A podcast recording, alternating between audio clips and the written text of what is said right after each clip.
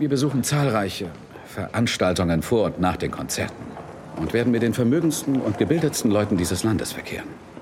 Ich habe den Eindruck, Ihre Ausdrucksweise, so charmant sie in New York auch sein mag, könnte etwas ähm, Schliff vertragen. Wie Ausdrucksweise? Also in welchem Sinn jetzt? In dem Sinn, in dem der Begriff verwendet wird. Okay. Ihre Aussprache, Ihr Ton, Ihre Wortwahl. Ich habe genug Probleme. Jetzt soll ich mich drum scheren, was andere davon halten, wie ich rede? Es gibt da einfache Techniken, die sehr effektiv sind. Ich kann Ihnen helfen. Fanabler. Warum gehen Sie mir so auf den Sack? Weil Sie es besser könnten, Mr. Vallelonga.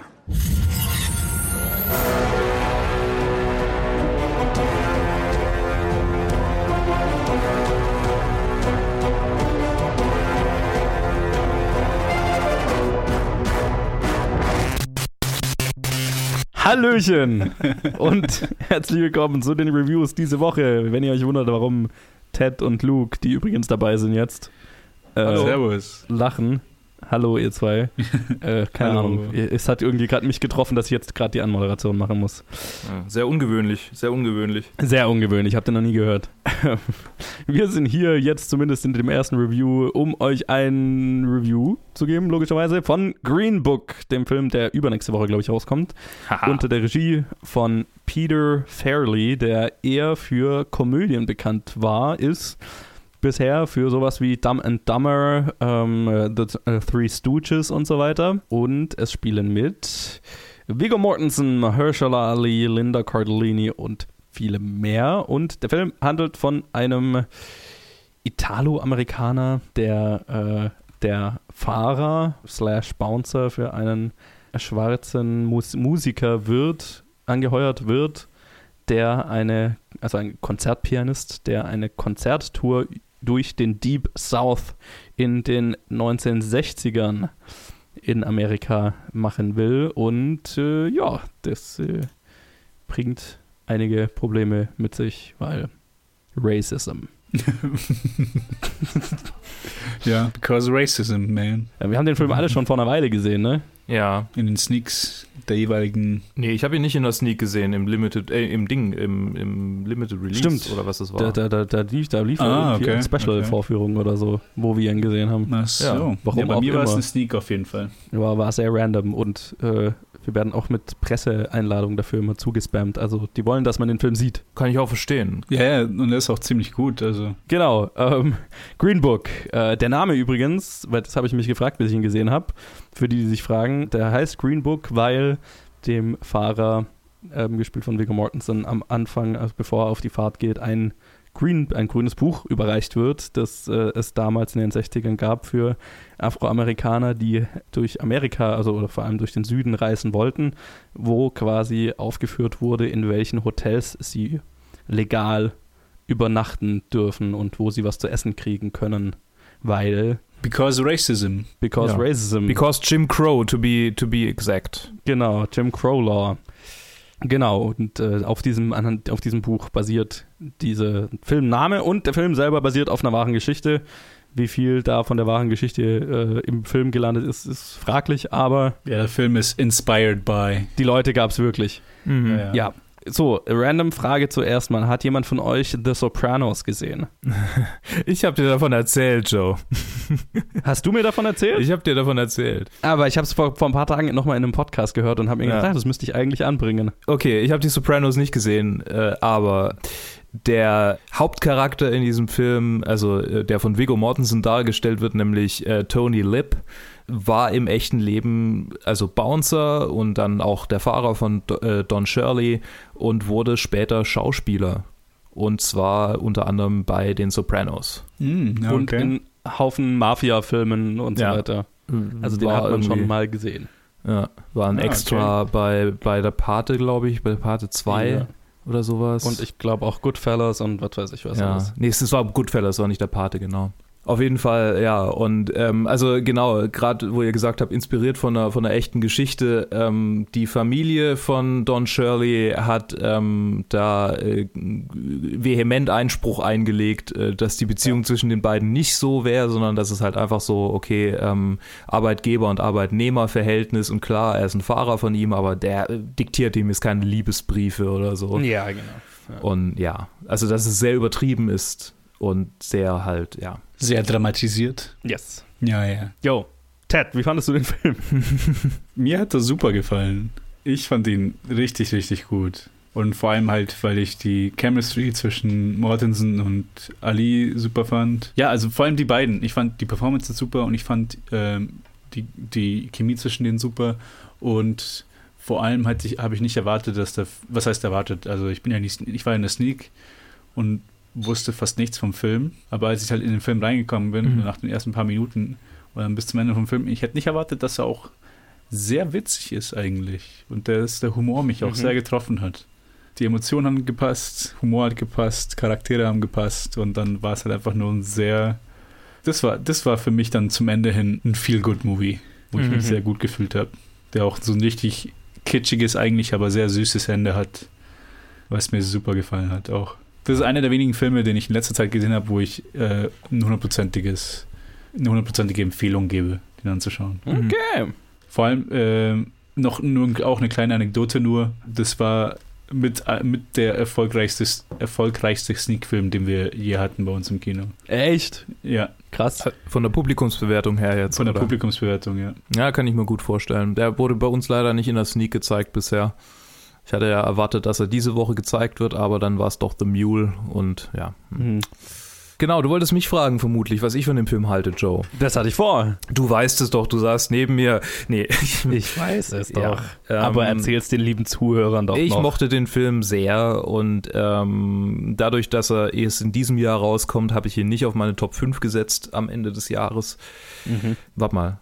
Doch, wir haben ihn noch im letzten Jahr gesehen, ne? Ja, wir haben ihn noch im letzten Jahr. Aber gesehen, wir haben es ja lang vorher aufgenommen. Ja, ja wir haben es lang vorher ja. aufgenommen. Also wäre im letzten Jahr rausgekommen, ihr hättet ihn auf der Top 5 äh, auf jeden Fall gehabt. Und je nachdem, wie es jetzt 2019 aussieht, äh, machen wir vielleicht eine Top 10.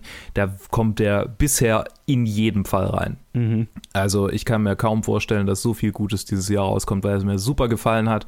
Es gab viele Lachmomente, bei denen ich ehrlich lachen konnte, wo ich nicht denke, äh, so, haha, äh, ihr Normies lacht jetzt über diesen Scheiß hier, sondern das war einfach so.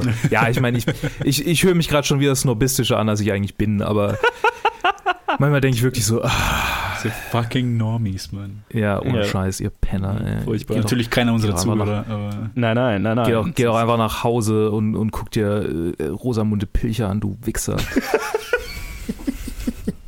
Ich übertreibe, ich übertreibe. äh, aber es war wirklich ein Film, ich schweife ab, es war wirklich ein Film, wo ich, wo ich, wo ich ernsthaft lachen konnte, wo ich ernsthaft dachte, Mensch, ja. Und ähm, ich habe viele kritische Stimmen über die Darstellung von Viggo Mortensen äh, gehört, aber ich glaube halt, der Typ war wirklich so. Mhm. Ähm, wenn man sich halt dann irgendwie ähm, vor Augen führt, äh, wie die italienischen, äh, die italienische Community, äh, italienisch-amerikanische Community war das ja schon basierend auf bestimmten äh, Traits und klar, der vereinigt wirklich alle. Also er isst wahnsinnig viel, hat eine riesige Familie und die essen mhm. ziemlich viel und dann hat er noch irgendwie eine wunderschöne Frau und Kinder, die ihn lieben, die er aber ständig irgendwie allein lässt, weil er Bouncer in einem Nachtclub ist. Und das ist alles so klischeehaft, aber irgendwie so, ernst, so, so ernsthaft von Viggo Mortensen dargestellt und auch wenn es so viele Klischees bedient, ist es niemals irgendwie ähm, völlig äh, ähm, ins Komische oder ins Lächerliche gezogen, weil mhm. er, weil er es halt ernst nimmt und, und sich, sich nicht darüber lustig macht. Man merkt schon, man merkt schon die Comedy-Roots vom, vom ähm, Regisseur. Also ja. so verrückt nach Mary äh, ist mir gerade, hast du vorhin nicht gesagt, aber das wäre, ja, das, das, ja. da gibt es viele Parallelen für mich so im Humor zu Green mhm. Book. Vielleicht bin ich, liege ich da auch falsch, aber ich hatte so den Eindruck. ich meine, es macht Sinn, wenn es derselbe Regisseur ist oder halt einer von den Regisseuren. Ja. ja, also mir hat der Film auch sehr gut gefallen. Ich, ich hatte sehr viel Spaß damit. Ähm, es ist ein, ich fand den Film unfassbar charmant mhm. Ähm, mhm. und das kommt komplett rein aus der Beziehung zwischen ähm, Viggo Mortensen und Mahershala Ali, die einfach, so wie es zumindest im Film rüberkommt, sehr viel Spaß mit den Rollen haben und ähm, viel Spaß zusammen haben und die Beziehung zwischen den beiden ist halt einfach geil. Mhm. Äh, und, und das, ich meine, ich habe mich während dem Film die ganze Zeit gefragt, hä, Viggo Mortensen kommt mir sehr extrem klischeeüberladen vor von seiner Performance und wie der Charakter geschrieben ist. ja, Aber es ist irgendwie charmant, ich, ich, ich, ich lasse mich mal drauf ein, so, ne? ja, Und ja. d- d- das funktioniert dann auch irgendwie. Ich, ich finde, Viggo Mortensen hat sehr viel Spaß gemacht in der Rolle. Ja, man muss sich ein bisschen dran gewöhnen, aber, aber dann macht dann hat es sehr viel Spaß gemacht. Und Mahershala, Mahershala, äh, dieser Name, Mahershala Ali, so rum, Mhm. Mhm. hat, war gewohnt äh, sehr gut, fand ich. Gewohnt sehr gut, ist, ist gut ausgedrückt bei ihm. Ja. Er ist einfach eben, ein super ja. Schauspieler. Und er wählt halt einfach sehr interessante Projekte. Und die beiden, also Und Vigo auch, ja. Ja, auch, total, absolut. Und die beiden zusammen im Auto, das, das kann ich mir, das hätte ich mir stundenlang anschauen können, ne? Mhm. Ähm, das ist was, was den Film äh, super macht. Ähm, ich habe ähnliche Kritiken tatsächlich an diesem Film wie an Forrest Gump, zu dem wir eine Top 250 gerade aufgenommen haben, die dann nächste oder übernächste Woche rauskommt. Mhm. Ich finde, Green Book ist ähnlich wie Forrest Gump so ein Feel-Good-Film durch und durch, hat zu den Themen, die er behandelt, nicht wirklich was Neues beizutragen, sondern handelt sie halt so, frühstückt auch so bei, bei also ich meine, das große Überthema dieses Films ist Rassismus und da frühstückt der Film halt auch so ein bisschen einfach so die Klischee-Szenarien ab Mhm. ohne jetzt irgendwie mehr draus zu machen, als, als schon bekannt ist. Ähm, was ich so ein bisschen schade fand, weil da wäre, finde ich, mehr drin gewesen. Und ich äh, hatte so das Gefühl, der Film gibt sich so ein bisschen damit zufrieden, halt eine inspirierende oder Feel-Good-Story zu erzählen am Ende.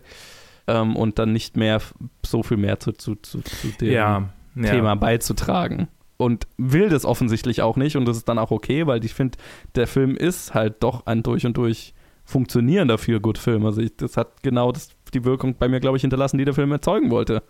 Bin sehr zufrieden aus dem Kino gegangen, aber ich verstehe die Kritik daran, dass es halt irgendwie so dann auch so ein bisschen shallow wirken kann, ne? Ja. Ähm, in seiner Herangehensweise an die Thematik. Ja, verstehe. Ja, kann ich, kann ich verstehen. Ja. Vor, allem, vor allem halt die Charakterentwicklung von Lip, der halt äh, so anfangs Rassist ist und dann ist er halt plötzlich kein Rassist mehr. Ja, und halt so, also äh, gerade die, diese Anfangsszene ist ja sehr, also sehr on the nose, ne? Ja, also, ja, total. Oh ja. also das ist ja schon. Wo er die Gläser wegwirft. Ja. Ja, wo er Ja. die Gläser wegwirft, Ah. die aus denen zwei schwarze Handwerker getrunken haben. Da habe ich- die Gläser weg. Ich meine mich zu erinnern, dass, dass, dass du neben mir so zusammengezuckt bist, also ah, einfach Ja, ja, ja, hast genau. Da habe ich mir gedacht, oh, wird der Rest des Films auch so Ah, ja. Klischee überladen und, und, und, und mit, der, mit, mit dem Vorschlaghammer in die Fresse, was er, was er behandeln will. Hm. Und ja, ist der Film irgendwie. Ist ja, er. Aber nicht, nicht mehr komplett so sehr. nicht, aber nicht mehr so schlimm. Also, das, Ja. keine Ahnung, das war schon. Der, der Anfang war schon, war schon, war schon das Maximum, was der Film in die Mm. Richtung macht. Aber mhm. Ja, bis halt zum Ende hin, wo es dann von anderen Charakteren dann halt aussieht. ja, Ja. Ja, und ich meine, dahingehend, das, das, ist, das, das, das ist okay. Ähm, ich, ich, ich hatte Spaß mit dem Film und das hat es dann wieder wettgemacht. Und gerade die Comedy in dem Film fand ich halt, hat, hatte richtig gut funktioniert und die halt auch aus den Charakteren kommt. Mich würde interessieren, eure Meinung zu ein paar, ähm, zu einer Krit zu Kritik, die ich an diesem Film gehört habe, weil dieser Film wurde ja ganze Zeit lang als der Oscar-Kandidat schlechthin gehandelt wird Mhm. auch immer noch.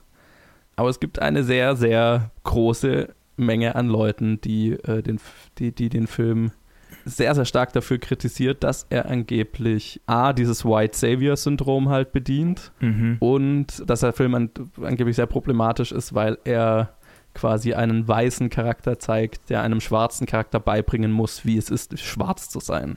Ne? Dem seine eigene Kultur beibringt. Mich würde interessieren, wie ihr dazu steht. Weil es eine Kritik, die ich viel gehört habe. Okay. Willst du anfangen, Luke, oder ich? Ja, ich würde gern anfangen. Okay. Der erste Punkt ähm, finde ich, ich glaube nicht, dass es, dass es ein, dass es, dass es ähm, ein Helfersyndrom oder, oder ein, ein, ein, dass Viggo Mortensen komplett in der Helferrolle ist, weil die sich gegenseitig helfen in ihren Problemen. Klar, ähm, hat er mehr ähm, Szenen, in denen er quasi im äh, Don Shirley aus der, aus der Scheiße hilft irgendwie. Und äh, er haut ihn raus und da haut er ihn wieder raus und da haut er ihn wieder raus. Aber auf der anderen Seite ist er ja auch derjenige, der total, also der in seinen Beziehungen davon profitiert, ähm, mit jemandem in Kontakt zu sein, der halt Mhm. nicht seiner Bildungsklasse entspricht. Und ähm, ich finde, das ist so ein, das ist so wie bei ziemlich beste Freunde, ähm, was vielleicht ein guter Vergleich ist, ähm, bei dem ähnlich eine ähnliche Power-Dynamik äh, herrscht. Ziemlich Und- guter Vergleich. und aus der, aus der, ähm, aus der Perspektive dieser Zeit ist und vor allem halt in der, in der Region, in die sie aktiv fahren, ist es ja tatsächlich so, dass er so in Anführungsstrichen der Helfer ist, derjenige, der ihn der ihn da durchbringen muss, weil allein würde er niemals da durchkommen. Allein Ja. würde er in der ersten Stadt irgendwie in, inhaftiert werden. Und in dem Moment, in dem Viggo Mortensen selber Scheiße baut, nämlich, also, ähm, darf ich das sagen, was, was er macht? Okay, Ah, sag nee, mal einfach. Lieber, lieber Er, nicht. ja, ja, er Ja. baut selber Scheiße und dann gibt es halt einen Moment, in dem, in dem Don Shirley ihm wieder raushilft. Also es ist niemals, es ist niemals ein reines, er ist derjenige, der, der hier nur hilft und nur hilft. Und zum anderen Punkt, der Punkt wird in dem Film adressiert. Ja, finde ich Der auch. Punkt wird in dem Film adressiert und es gibt ein Streitgespräch und ich finde das Streitgespräch gut aufgelöst. Ja. Das ist das, was ich zum zweiten Punkt zu sagen habe. Ja, also im Prinzip hat der Luke die Punkte gesagt, die ich, hätt, die ich, ich auch gebracht hätte.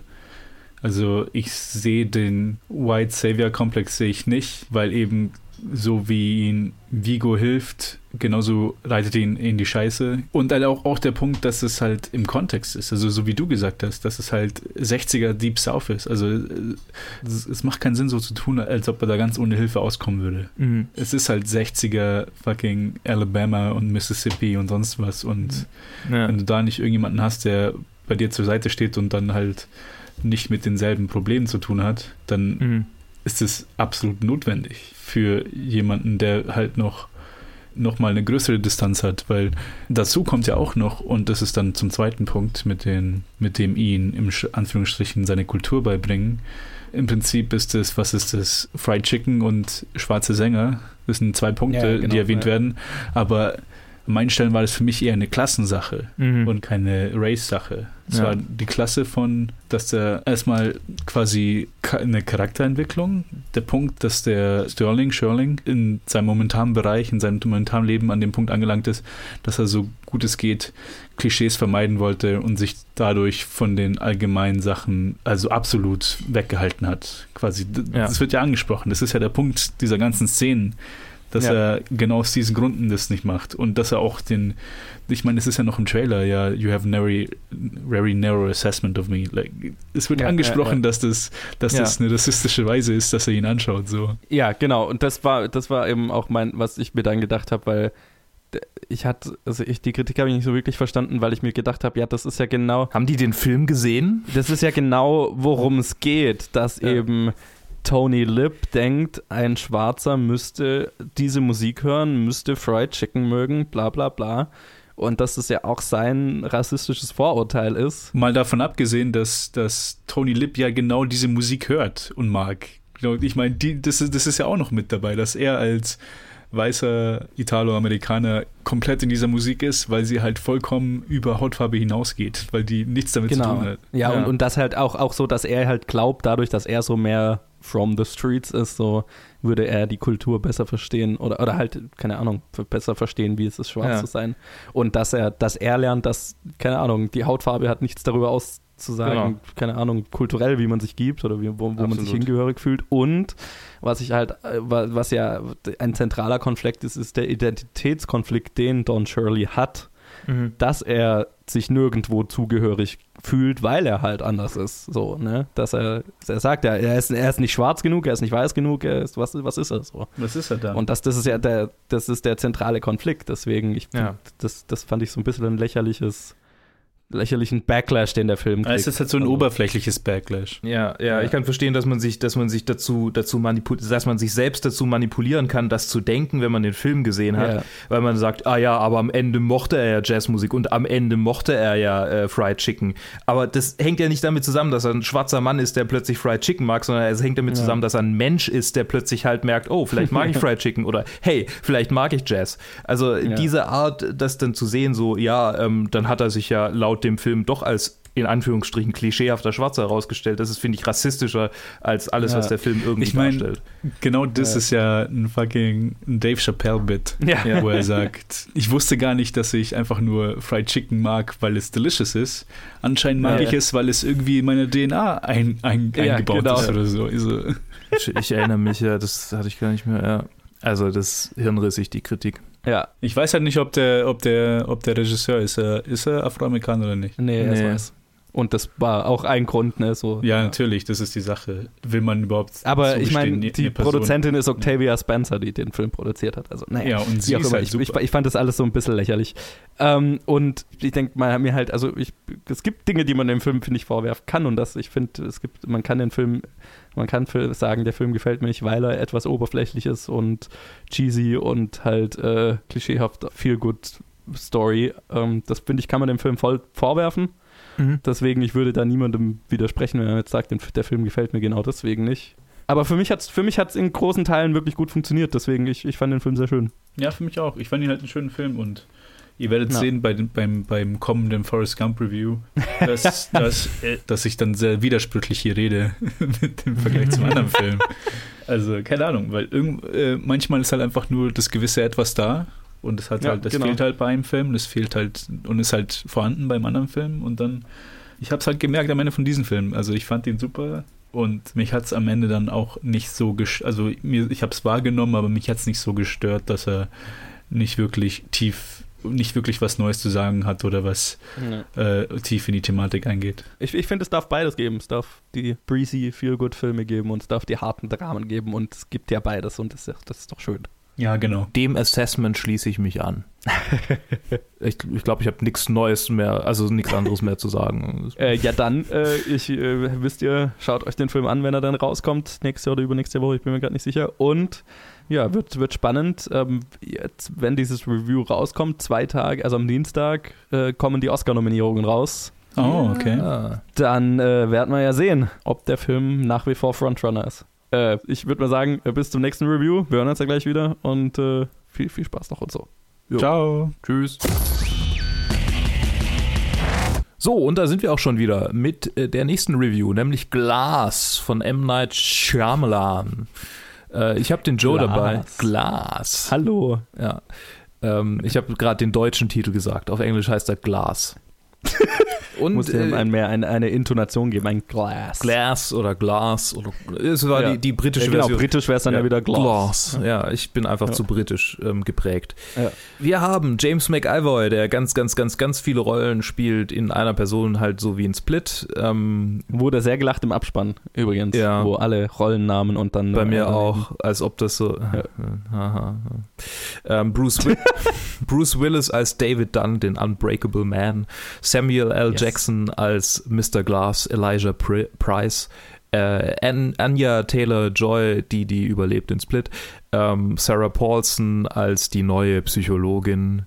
Spencer Treat Clark als den Sohn vom Unbreakable Man äh, und Charlene Woodard als die Mutter von Samuel L. Jackson, die irgendwie gar nicht so viel älter aussieht als er. Und äh, ah ja, und M. Night Shyamalan als zwei äh, Cameos mal wieder. Zwei? Ja, äh, laut IMDb ist er Security Guard. Ah, nee, ach, es ist sein, seine Occupation, vergiss es. Es ist ein, es ist ein, ein, Ah, okay. dieses eine, wo er, er ist halt Security, Security Guard. Ja, die, äh, das, ich habe das Komma falsch verstanden, ich dachte. Ja. Okay, es ist der dritte Teil der Unbreakable-Trilogie. Ja. Ähm, Möchtest du was dazu sagen, Luke? ich wusste bis gestern nicht, dass es eine Trilogie ist. Ich habe weder Unbreakable äh, noch Split gesehen. Aber hey, ich glaube, ich hätte den Film nicht arg viel besser gefunden, wenn ich es getan hätte. Ich fand ihn Äh. nämlich ziemlich scheiße. Aber sag du doch mal was. Ja. Du hast die zwei wahrscheinlich gesehen. Ich wusste, dass es Teil von der Trilogie ist, Ja, ist weil gut. ich habe damals, als Split rauskam, hatte ich Unbreakable noch nicht gesehen. Vor drei Jahren. und, damals. und ich, äh, hab- da war halt, also ich meine, ich weiß nicht, das hast du wahrscheinlich dann nicht mitbekriegt, sonst wüsstest du es wahrscheinlich. Als Split rauskam, war so ein riesen Hype Mhm. um den Twist am Ende von Split, wo quasi in der Post-Credit-Scene Bruce Willis vorkommt. Ah ja, das und halt ja, niemand wusste vorher, dass quasi das, Das ein Sequel zu Unbreakable ist, ja, im selben Universum spielt. im selben Universum spielt, ne? Und das war dann so, oh mein Gott. 16 Ja, Jahre ne? später. Im, das ist Die schon. Internet exploded ja. und so weiter. Deswegen unweigerlich habe ich dann mitgekriegt, ah ja, okay, das ist der Typ aus Unbreakable. Und dann habe ich mir Unbreakable noch angeschaut vor ein, ein, zwei Jahren oder so, kurz nach Split und ähm, war dann sehr gespannt auf Glass, ähm, weil äh, Split fand ich total geil und Unbreakable fand ich auch ganz gut. Mhm. Hat mich jetzt nicht so vom Hocker gehauen. Und ja, Glass ist halt der, der, der, der schwächste Teil der Trilogie. Mit ganz gutem Abspann, Abspann Abstand. Definitiv. Abspann ist auch lustig. kann, ich, kann ich 100% bestätigen.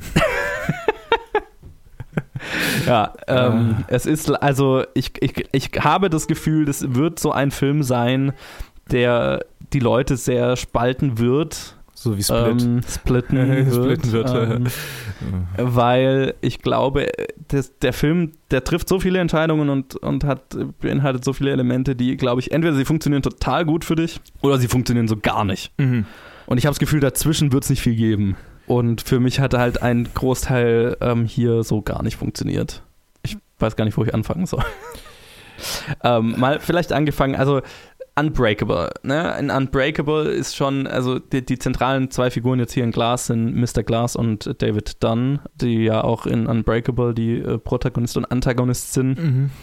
Ähm, und dieser Comic-Aspekt war auch in Unbreakable schon total drin Okay. ne, dass äh, Mr. Glass die ganze Zeit von Comicbüchern redet und ähm, dass es Mythologie ist und bla. Mhm. Und das hat mir schon in Unbreakable nicht so wirklich gut gefallen. Ja. Ähm, da fand ich war es noch okay, weil da war es nicht so extrem wie jetzt hier in Glass und unter dem historischen Gesichtspunkt, ich meine, ich habe Unbreakable zwar viel später gesehen, aber damals gab es noch keine wirklichen Comicfilme, ne? Kaum. Also The Batman und Robin, so war das letzte. Da, da war das noch, ja, da hat sich das auch noch wahrscheinlich anders angefühlt. Ich hatte ein Riesenproblem mit diesem ganzen Comics-Gelaber. Ja, Ähm, ich auch. Ich und, auch. und wie fucking selbstwichtig und also quasi äh, M. Night Shyamalan da sich selbst und die Comic äh, und Comics und so weiter nimmt und es sich selber, also sich selber, also ja, die, eine Industrie, die sich selber feiert, so, ne? Ja, so nach total. dem Motto hat sich das angefühlt so. Und das fand ich so richtig cringy, immer wenn es angesprochen wurde. Und halt, das, der große Plot von, von Glass ist, dass halt ähm, über kurz oder lang James McAvoy, ähm, Bruce Willis und Samuel L. Jacksons Charaktere in einer Irrenanstalt landen. Und Samuel L. Jacksons Charakter, nachdem in Unbreakable war sein, war sein Arc quasi oder sein Ziel, dass er Bruce Willis klar macht, dass er ein Superheld ist, ne? Mhm, okay. weil Bruce Willis sich dessen nicht bewusst war. Ah, Genau, das, das ist der große Twist in, in Unbreakable, ist quasi er ist ein Superheld. spannend. Okay. Und genau, das äh, Unbreakable ist von der her auch sehr interessant, weil es eine Origin-Story für einen Superheld, ohne dass es sich über einen Großteil wie eine Origin-Story anfühlt, sondern halt Mhm. ein Typ, der äh, der einzige Überlebende von einem Zugunglück ist. Ja. Und ähm, halt äh, und dann von einem Typ äh, quasi gesagt bekommt, hey, hast du schon mal drüber nachgedacht, warum du nie krank wirst Mhm. und warum du nie wirklich Verletzungen hast und so? Mhm. Und Bruce Willis war sich das nie bewusst und findet dann halt raus, dass er halt ja, unbreakable ist. Tada. ja, ja. Und das, das war schon ganz spannend. Und hier in diesem Film ist dann, macht Mr. Glass seinen, seine Spielereien halt weiter, indem er jetzt versucht, quasi der Welt zu zeigen, dass es Superhelden wirklich gibt. Ja. Indem er den epischen Showdown zwischen dem Held David Dunn und dem Antagonist The Horde, Mhm. James McAvoys Charakter, inszeniert. Das ist so das, das Große, ne? das, was er machen will. Und dabei redet er halt die ständig, äh, kommentiert er quasi die Handlung des Films ja, und erklärt uns, was das Äquivalent in einem Comic wäre. mehrfach. Und ich wollte Ja. ihm die ganze Zeit eine reinhauen und mir gedacht habe, I get it. ich hab's verstanden. Ja. Du liest gern Bilderbücher. Eine, Also ich mag seiner- Comics, nichts gegen Comics, Ja. aber Einer seiner Ja. letzten Sätze im Film war ja It's a origin story, wo ich mir dachte, halt doch Ja, einfach das it's- Maul. it's, Ja. it's been an origin story Ja, all along. All along. Jesus Christ. Wie viele Twists hast du in dem Film gezählt? So, also ich habe für mich waren es Ja, so drei, oder? Drei, vier, sowas, ja. Ich meine, es gibt zwei große im Prinzip, Ja. also ein Twist, der dann durch den nächsten Twist negiert wird. Ja. Ah, ah. Ja, und der zweite Twist hat für mich gar nicht funktioniert. Den ersten Twist fand ich interessant, der hat für mich auch nicht so wirklich funktioniert, Ja, weil es halt auch so, keine Ahnung, also der, der ändert die Welt komplett. völlig. Was ich prinzipiell spannend fand, aber die Umsetzung nicht besonders gut. Ja, weil es halt sofort wieder einfach nichts mehr, nichts mehr bewirkt. So. Ja, genau. Und der zweite Twist, der war dann halt so, äh, ja, okay. Man hätte den ersten Twist im zweiten Film bringen müssen, wenn man es kohärent hätte machen wollen. Und der dritte Film Ja, genau. dreht sich dann komplett um das, was zentral ist im dritten, äh, im zweiten Twist. Ja, genau. So Und- hätte und- es was Gutes ergeben, vielleicht, wenn nicht M. Night Shyamalan. äh, Ja. Und ich meine, der zweite Twist war halt auch irgendwie so technisch irgendwie so ein bisschen frag, also nicht so ein bisschen lächerlich und Ist sowieso. ähm, und, und in dem, also der, der zweite Twist wird halt so als episch abgefeiert und als das gro- große Ereignis und ich glaube halt in der Realität wäre es jetzt nicht so ein Ding. Ja.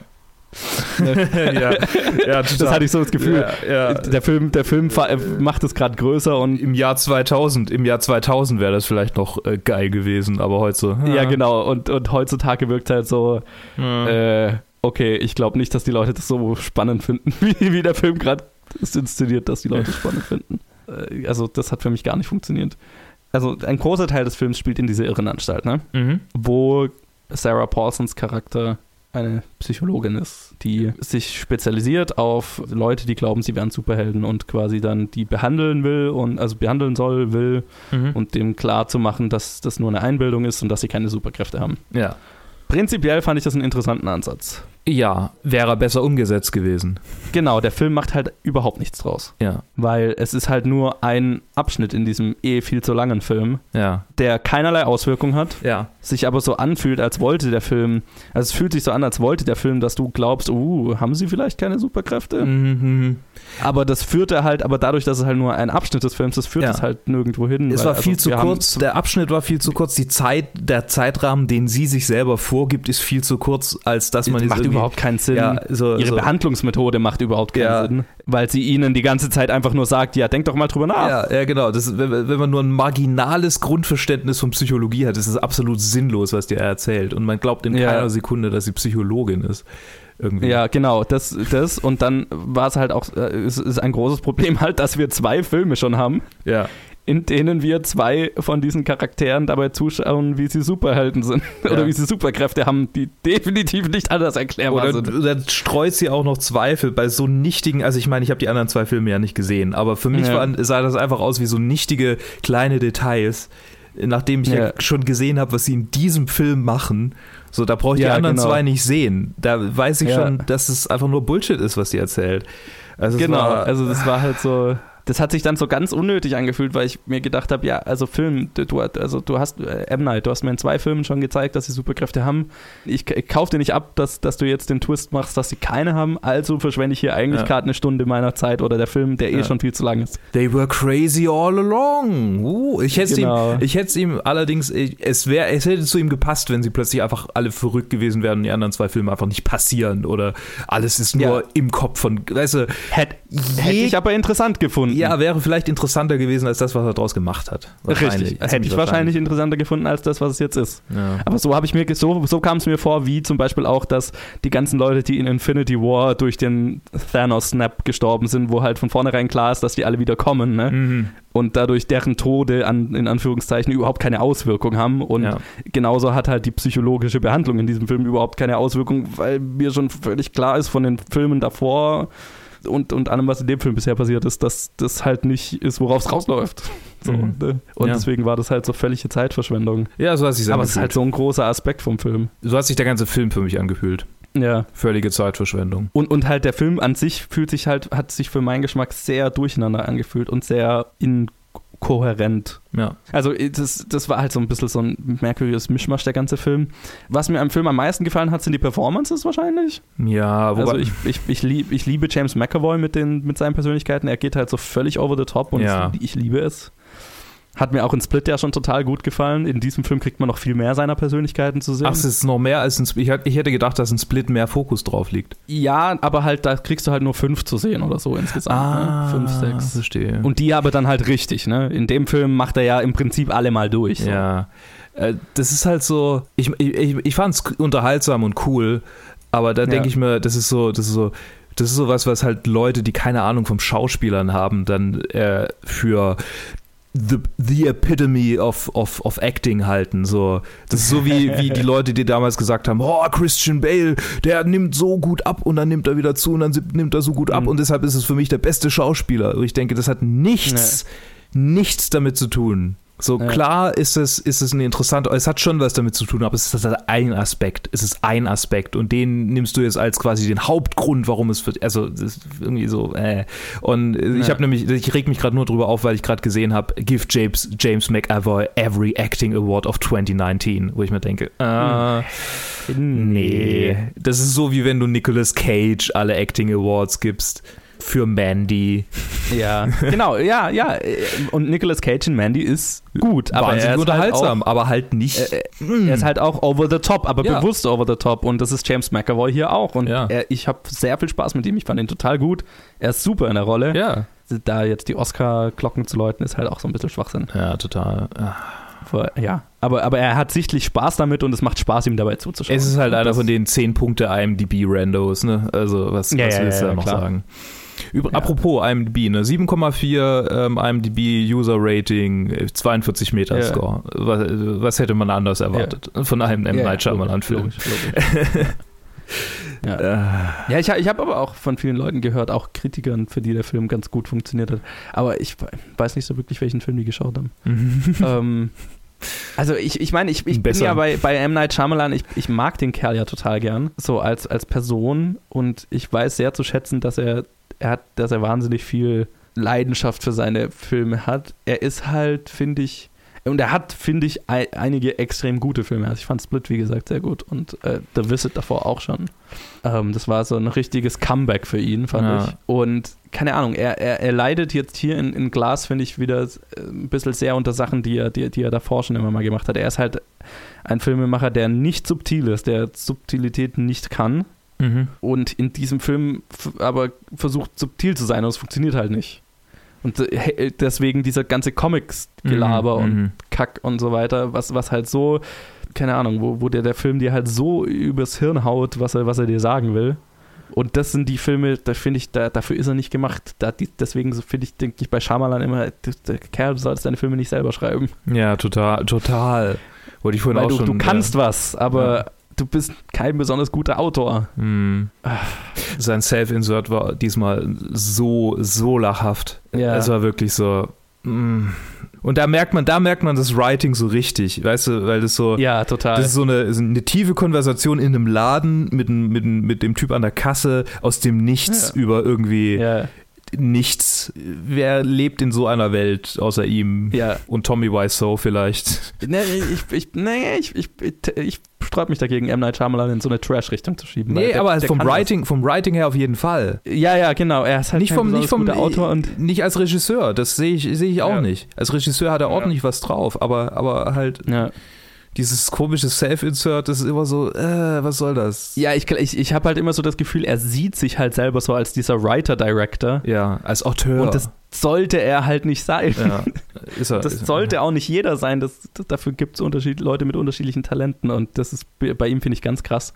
Hm. Und ja, das, das meine ich auch mit der Subtilität bei diesem Self, bei seinem Cameo, was ja fast schon kein Cameo mehr ist. Mhm. merkt man es halt total, ne? Jeder andere Regisseur läuft im Hintergrund vorbei und dann ist es ein subtiler Cameo, wo man Ja. denkt, ah, da war er. Und er schreibt sich halt quasi Dialog, der dann ja nur existiert, damit er selber in der Szene sein kann. Also ja, damit er selber davon reden kann, dass sein Leben sich verbessert hat, seit er positiv denkt. So, genau. Ah. Das ist halt so, get it? ich habe ein Comeback. Ja, Get wir it? verstehen's. Ich, ich, ich, gönn's, ich gönn's dir total, aber Ja. mach's nicht wieder kaputt, Mann. Ja. Ein, einen guten Gag hat sein Cameo-Auftritt. Ein, ein Gag hat für mich funktioniert. Aber dabei hätte der enden sollen und dann geht die Szene halt weiter. Ach, M. Night. Ich finde es wirklich sehr schade, weil ich habe ihm sein Comeback wirklich gegönnt. Aber ich habe halt echt das Gefühl, er, die so High-Concept-Sachen sind nicht. Also Mhm. wenn er wenn er drauf besteht, das Zeug selber zu schreiben, dann besinn dich bitte wieder auf simplere Sachen wie Split oder, oder The Visit. Die haben wirklich gut funktioniert. Ja, also ja, habe ich nicht gesehen, deshalb kann ich nicht Ja sagen, aber Ja, genau. ich glaub dir einfach. Ich glaub dir einfach. Ja. Also da sind immer noch in diesen, äh, auch in diesen Filmen sind so ein bisschen seine etwas holprigen Dialoge manchmal drin, aber das ist dann okay. Mhm. Das ist halt nicht der Hauptteil.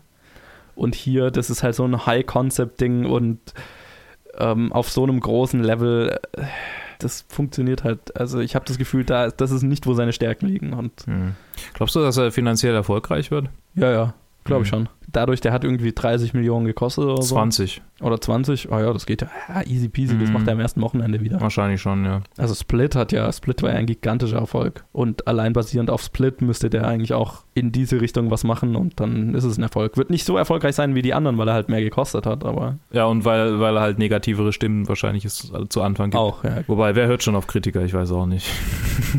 Ja, ich meine, es macht schon was aus. Aber am Ende, ich meine auch, ich gehe mir auch davon aus, dass das Publikum gespalten sein Ja. wird. Er wird ja auch nicht wirklich getrashed so. Also es ist. Äh, Es ist ja auch, ich, ich finde, den- der Film ist ja nicht furchtbar. ja, ja, die sagen, ich ich meine jetzt auch nicht wirklich uns, sondern halt so generell die Ja. Leute, die ich so lese. Er hat keine, er hat keine 10% Reviews oder so. Oder Nee, wahrscheinlich genau, schon, weil ja. er, wahrscheinlich hat er die schon, aber halt nicht viele, sondern es Also, ist alles, es ist genau. alles so im Mittelfeld. Alles ist irgendwie so, äh. Ja, alles ist so halt, weil der Film hat ja auch, also ich meine, wie gesagt, die, ich mag die Performances. Äh, Ach, ich, ich, Bruce Willis äh, wirkt so, als würde er mal wieder ausnahmsweise ähm, ähm, sich ein bisschen bemühen für eine Rolle. Ja? Ja, also mehr als, als In manchen Momenten. von ihm gesehen in manchen Momenten ja, vielleicht. In ja. manchen Momenten, genau. Den Rest der Zeit ist er schon fast katatonisch. Ja, ja, und das macht er jetzt, ja, was er sonst in seiner Karriere gerade allgemein macht. Ja. Nee, und dann gab es so den einen oder anderen Flashback, der mir sehr gut gefallen hat. Ähm, so Backstory so. Und ich mag Sarah Paulson. Ihre Rolle ist ein bisschen undankbar, aber sie gibt, sie macht das Beste draus. Das ist schon alles okay. aber dann halt, dann sind halt wieder so lauter so lächerliche Sachen. Und ich fand jetzt auch zum Beispiel, die Kämpfe waren nicht besonders geil gemacht. Bruce Willis hat halt so ein bisschen wie ein alter Mann gewirkt, der halt. Da, ja. Was er ja ist. Aber es wirkt halt dann auch nicht besonders geil. Und ich fand, sein, fand sein Outfit in Unbreakable schon scheiße und irgendwie lächerlich, dieser Regenmantel. Ja. Und hab nicht verstanden, warum sie das weitergeführt haben, ehrlich gesagt. Ja, halt als Antithese zum klassischen Superhelden in seinem Cape. Ja, ja, total. Und es ist, genau, es ist ein Cape, aber kein Cape. Und er, seine Schwäche ist, er hat Angst vor Wasser, Regen, ne? Get it? Ja, nee, Nee. nee, ich, ich Nee. fand's, ich fand's sehr enttäuschend. Fand ich sehr schade, weil, weil ich hätte M. Night wirklich gegönnt. Ich, ich mag ihn. Nee, ist schon, schon okay. Ich, ich habe davon gehört. Ich wusste ja gar nicht, ich habe das gar nicht so mitgekriegt. Split ist voll an mir vorbeigegangen. Überhaupt dieses ganze M. Night. Shyamalan Comeback ist so an mir vorbeigegangen. Deshalb, ich weiß es nicht, was, äh, keine Ahnung, Mann. Nächstes Mal wieder, ne? Mal schauen. Vielleicht mag ich ihn ja nächstes Mal. Ich muss mir, glaube ich, Split ansehen, damit ich, damit ich mir Ja, Schau dir wirklich- mal The Visit und Ja. Split an. Das sind so, da, das sind die zwei Filme aus den letzten Jahren, wo, wo jeder und ich eben auch so gesagt habe, ah ja, er, er schafft es mal aus sich aus dem Sumpf zu ziehen. Und Glass ist halt kein so ein Desaster wie seine Filme davor, deswegen. Ja, das wird wahrscheinlich noch, noch weitergehen. Vielleicht lässt er ja das nächste Mal jemanden für sich schreiben. Ja, da- da- das ist, glaube ich, ein, ein, das würde so viele Probleme seiner Filme lösen. Ja, wahrscheinlich wird er es niemals tun, weil er hat irgendwie alles selber geschrieben. Ja, das ist halt, ich glaube, er hat so dieses Bild von sich und naja, wie auch immer. Writer, Producer, äh, Director. Director. Ja. Ach, M. Night. Ach, M. Night, dein eigener größter Feind. So, so nämlich. Das, Ja. das ist auch ein guter, guter Schlusssatz zu diesem Film. Das ist sein eigener größter Feind. Oh, das gefällt mir. Das, das fasst eigentlich auch alles ganz gut zusammen, was dieser Film, was diesen Film ausmacht, was seine Rollen ausmacht. Eigentlich alles in diesem Film wird zusammengefasst mit dem Satz, sein eigener größter Feind. Das ist nicht mal ein Satz, das ist einfach nur ein Assessment, so ein, so ein ja. Ich, ich Ja. würde den, ich würd den nicht empfehlen, ihn so anzusehen wie Nee. ich, ohne die ersten zwei Teile. Na gut, das sowieso nicht. Ja. Und ähm, wenn man dann, nachdem wenn man die ersten zwei gesehen hat und Bock hat eben oder will die Trilogie vollendet zu sehen, dann schaut ihn euch an. Und mich würde dann wirklich interessieren, ob er für euch funktioniert, weil ich glaube, es Ja. ist halt echt so einer, wenn, wenn, wenn man über diese Entscheidungen, die der Film macht, wenn, wenn die für einen funktionieren. Und es hängt vielleicht auch stark davon ab, wie man allgemein zu so Comics und Comic-Verfilmungen steht, weil ich bin, keine Ahnung, die, dieses Self-Referential und so weiter, das die immer haben, geht mir schon da auf die Nerven und da war es halt dann noch extremer. Vielleicht funktioniert es dann für einen besser, wenn man das eh schon mag. Aber Mhm. wie auch immer, ich laber. Lasst uns wissen, wie ihr den Film fandet. Interessiert mich. Mich nicht. Gut. nee. Mich interessiert der Film nicht mehr so. Ich meine, das Ja. war's jetzt. Ich habe drüber geredet und ich meine, ich mich interessiert immer, wenn ihr gegen, gegensätzliche Meinungen zu meiner habt, damit ich mich drüber aufregen kann. Aber äh, dieser Film, ich will ihn jetzt einfach vergessen und gut. Dann tun wir das. Ähm, und ich glaube, jetzt kommt noch ein Review von mir zu Mary Queen of Scots. Und dann war es auch das mit den Reviews diese Woche. Leider. Und wir hören uns dann nächste Woche wieder. Bis dann. Tschüss. Wie muss es sich anfühlen? Über alles zu herrschen, was man sieht. Ich bin bloß die Dienerin. Seid ihr bereit, ein Diener zu sein?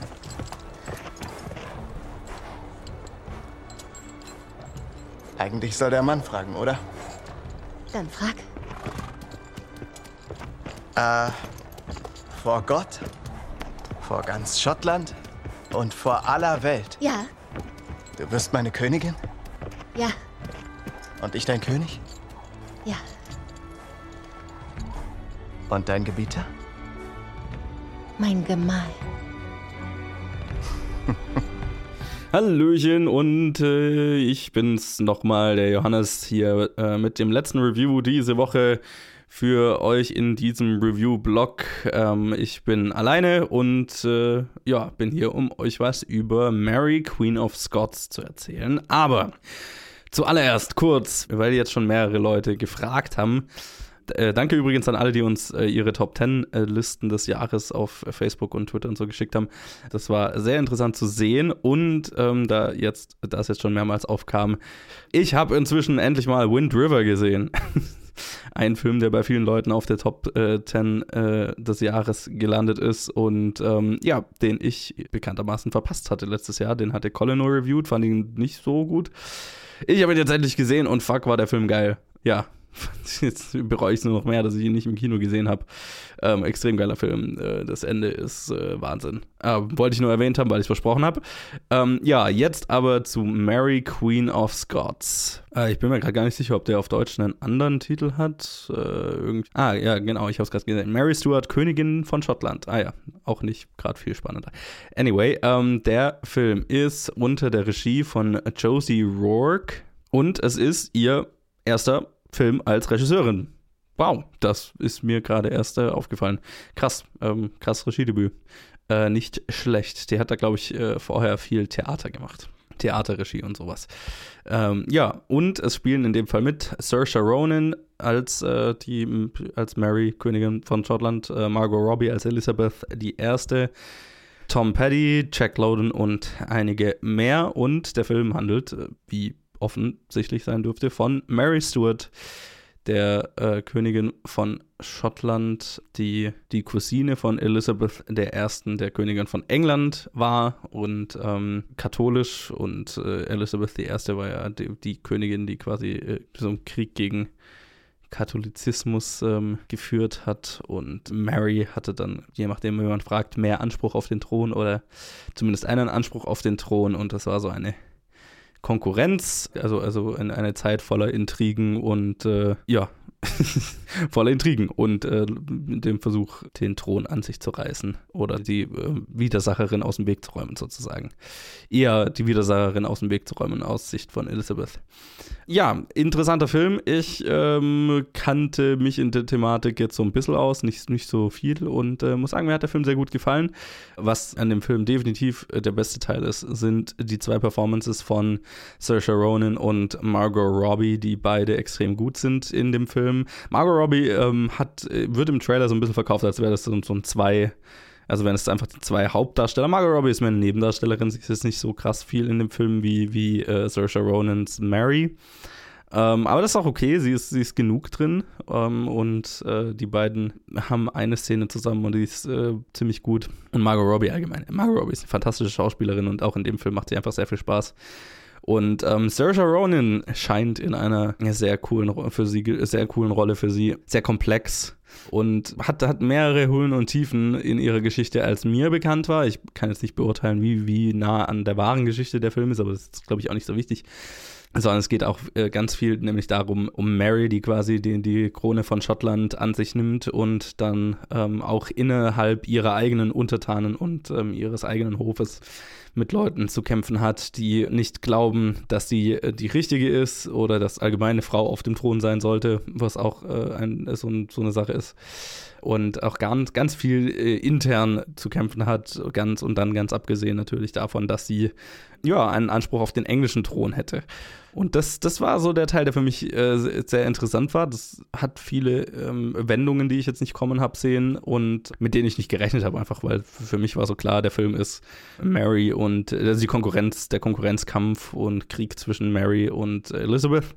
Aber ganz viel von dem Film war auch, womit Mary zu kämpfen hat in ihrem eigenen, äh, in ihrem eigenen Land, in, unter ihren eigenen Leuten und was sie auch zu ertragen hat dahingehend. Da ja, möchte ich gar nicht so viel verraten.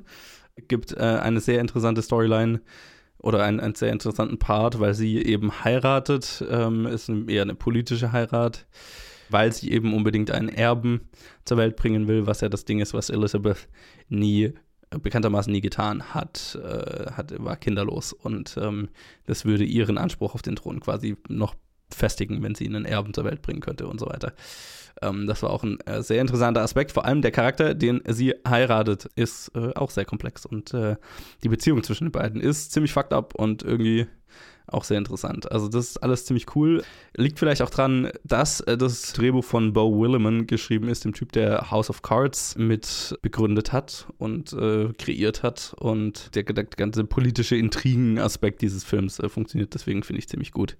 Es ist aber jetzt auch nicht der, der geilste Film des Jahres und so weiter. Es ist ein unterhaltsames Kostümdrama. Ich, find, ich fand, der Film war in Teilen nicht ganz so leicht zu verfolgen. Also einige der Story, eine der Storylines oder Plotpunkte ähm, ist es, fand ich jetzt schwer dann nachzuvollziehen, welcher Charakter war jetzt nochmal was und wie steht der Charakter zu dem Charakter und wer, mit, wer, mit wem haben wir es jetzt hier zu tun und wer intrigiert jetzt gegen wen.